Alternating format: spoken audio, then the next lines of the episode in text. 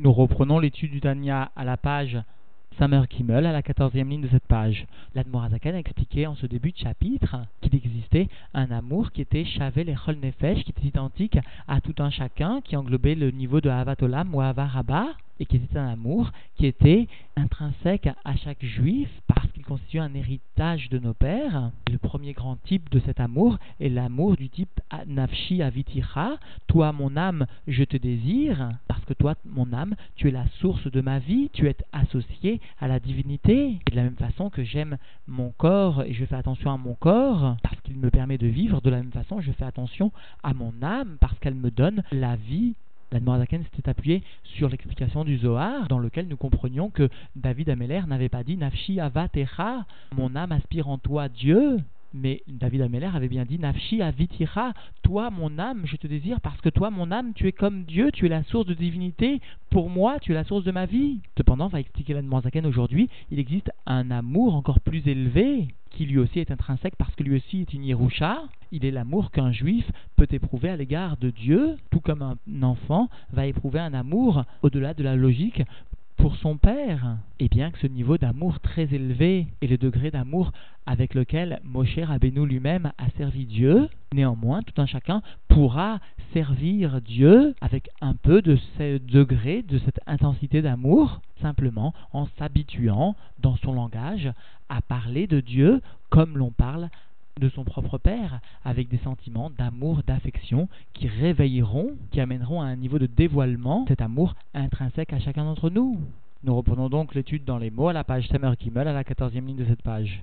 Ve'ava rabba ugdola miso. Et sous-entendu, il existe un niveau d'amour plus grand encore que celui de l'amour décrit précédemment, à savoir de celui de l'amour du type nafshi avitira, toi mon âme, je te désire parce que toi mon âme, tu es la source de ma vie. Parce que chacun comprendra que ce type d'amour est ressenti comme un besoin de la part de l'individu. Alors il existe donc un degré d'amour qui est une Yerusha aussi et qui est plus élevé, Vei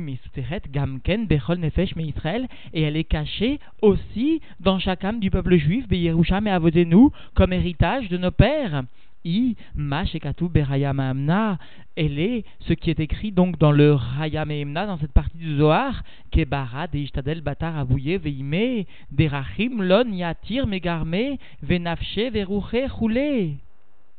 Elle est comme un fils qui, qui, fait un effort, sous-entendu pour plaire, pour faire plaisir à son père et sa mère, qu'il aime plus que lui-même, plus que son âme et son esprit, C'est-à-dire que là-bas, le Zohar fait référence au service de Dieu de Moshe Rabbeinu, c'est-à-dire à une avoda où l'amour pour Dieu est comme l'amour à l'égard d'un père et d'une mère, un amour qui dépasse sa propre personne ou sa propre vie, qui a l'eau averad nous parce que n'avons-nous pas un seul père, tous, c'est-à-dire de la même façon que Moshe Rabbeinu arrivait à servir Dieu comme il aurait servi son propre père alors aussi chaque juif possède cette capacité à servir Dieu. il s'agit donc bien d'un amour beaucoup plus élevé que l'amour du type nafshi avitira, ve'af kimi uze ve'ezeu. Asher arav libo la geshet leasig afilu chelek echad mine eles me'avat raya me'emna. Eh bien que qui est celui et où est celui? Qui va oser. Telle est la traduction de Harav Libo. Quel est celui ou est celui qui va oser, qui va prétendre s'approcher, atteindre ne serait-ce que un millième de l'amour de Dieu qu'éprouvait Moshe Rabbeinu, le berger fidèle, le Rayam Emna Notons au passage que Mihuzé Vehezeu est bien une expression tirée de la Megillat Esther lorsque le roi Achashverosh lui-même s'adresse à Esther et donc, en d'autres termes, est-il possible de croire que chacun d'entre nous a la possibilité de se hisser dans un tel niveau, dans un tel degré d'amour de Dieu, et même s'il s'agit d'un degré d'intensité bien moindre? Et le rabbi précise en outre que lorsque l'Admoazaken utilise le terme de Harav Libo, le terme de Libo, son cœur vient bien montrer qu'un tel sentiment au sein du cœur est précieux à tel point que sur ce sentiment nous pouvons nous poser des questions. C'est-à-dire maintenant, est-il possible qu'un Benoni ait un tel niveau dans son cœur? Car en effet, seul le tzaddik a libo birchuto à son cœur dans son reshoot. Et donc nous reprenons dans les mots, Mikol Makom, malgré cela, Aré, Ephes, Kaseou, cependant, un petit peu de cela, Veshemet, Minéou, un peu encore, donc tant quantitativement que qualitativement, mais Rav, Tuvo, Veoro, de l'abondance de son bien et de sa lumière, de Moshe Rabbeinu sous-entendu, mais Ir,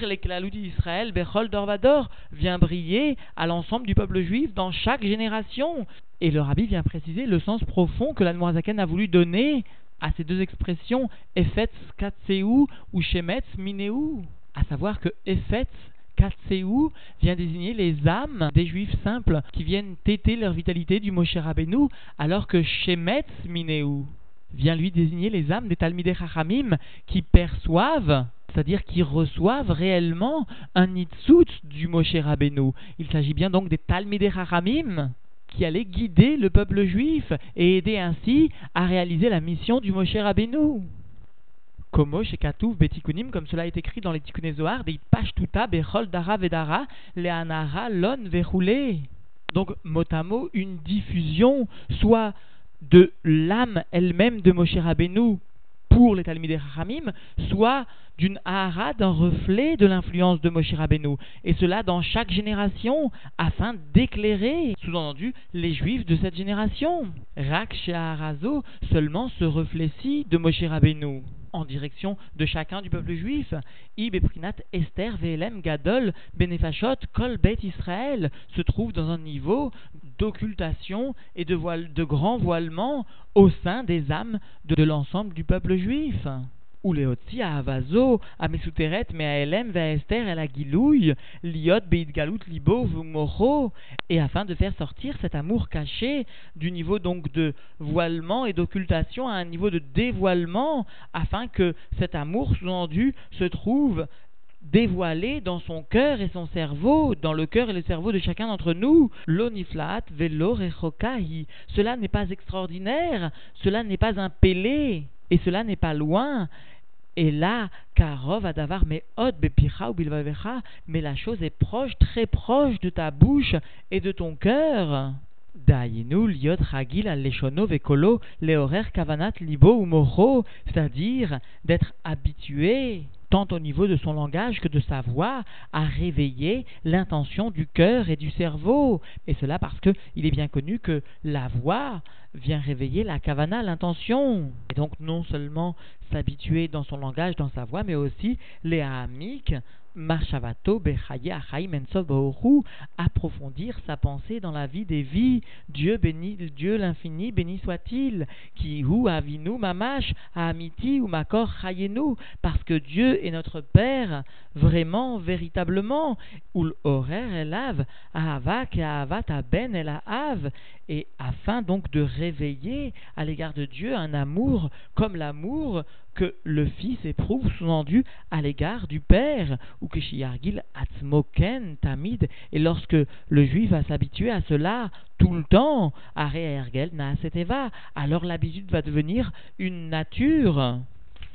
Et le rabbi vient préciser que d'une façon générale, Moshe Rabbeinu vient transmettre ce qui constitue sa maout, c'est-à-dire ce qui est lié à la chorma et au bitoul, à la sagesse et à l'annulation. La hava est elle aussi transmise. L'amour est transmis, mais il est en tout premier lieu un héritage tout d'abord de nos avots, de nos pères, d'Abraham et le Rayam et Emna, le berger fidèle Moshe Rabbeinu, tout en étant Mamshir, tout en faisant descendre à l'ensemble du peuple juif, à tout un chacun du peuple juif, la Chorma, la sagesse et l'annulation, le Bitoul, il transmet aussi cet héritage d'Avraham Avinu. Et donc, en définitive, l'Anmoazakan est bien venu expliquer qu'il existe un deuxième type d'amour plus élevé que celui de Nafshi Aviticha et qui lui aussi est un héritage de nos pères à savoir le niveau d'amour que l'on éprouve à l'égard de Dieu et qui est comme celui que le Fils éprouve à l'égard de son Père, au-delà de sa propre vie.